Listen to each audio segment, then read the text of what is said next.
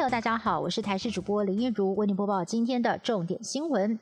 国内在今天新增了两名新冠肺炎的确诊个案，但是感染源不明。这两名个案。为同国籍航空的货机机师，四月十四号一起飞往美国，十六号返台，在居家检疫期间陆续出现了喉咙痒等症状，基因期满裁检确诊。指挥中心目前定调不是本土个案，但是感染源是境外还是在飞机上传染的，又是谁传给谁，都还需要一调理清。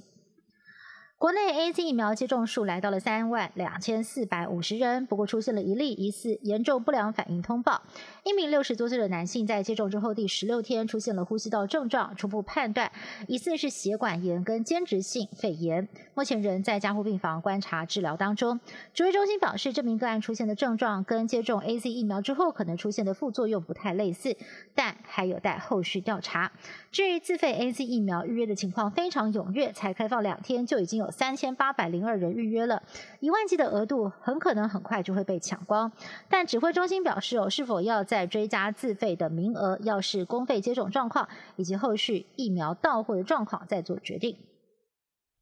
台中有名担任超过二十年的卢姓女检察官，因为承办的案件太多，无法依照规定在三个月之内进行侦查，她担心会影响办案成绩，两度伪造被告未出庭记录，最后东窗事发。虽然她坦诚造假，台中地检署认为她没有前科，再加上事后非常的后悔，给她缓起诉处分，条件是要支付公库十五万元。台铁 EMU 三百型列车十天之内发生了四次停驶意外，台铁宣布将从即刻起停止 EMU 三百型的运行，并且要进行全面的特检。根据台铁通报，EMU 三百型一零九次自强号列车在今天早上九点零九分因为轴心临停于桃园富冈站，而事实上 EMU 三百型一零九次自强号列车十七号才因为停留任机松韧不良，在新竹站跟香山站两度故障，更早之前，EMU 三百型一二六次自强号列车也在十一号晚间停靠中立站的时候，车厢突然窜出了大量浓烟。台铁强调，EMU 三百型是老旧车型，车龄都超过了三十年，故障率比较高。目前先停止 EMU 三百型列车运行，等到问题都解决之后再恢复运行。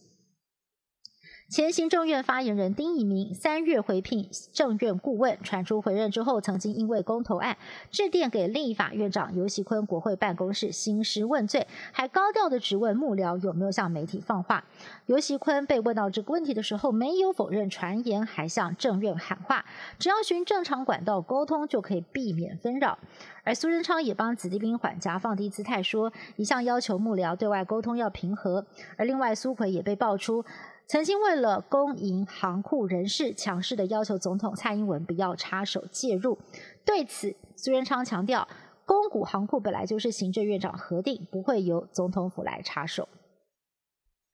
太平洋岛国万纳度有三十万人口，因为迅速的关闭边界防堵新冠疫情，所以疫情发生到现在只有三名境外移入的案例。没有想到，在十一号，有一艘挂着英国旗帜的游轮上有船员离奇失踪。后来，警方在五公里外的海岸边找到了失踪男子的遗体，结果验尸却验出了这名男子染有新冠病毒。当局立刻下令封岛，三天之内禁止民众出岛，学校也停课，全岛如临大敌。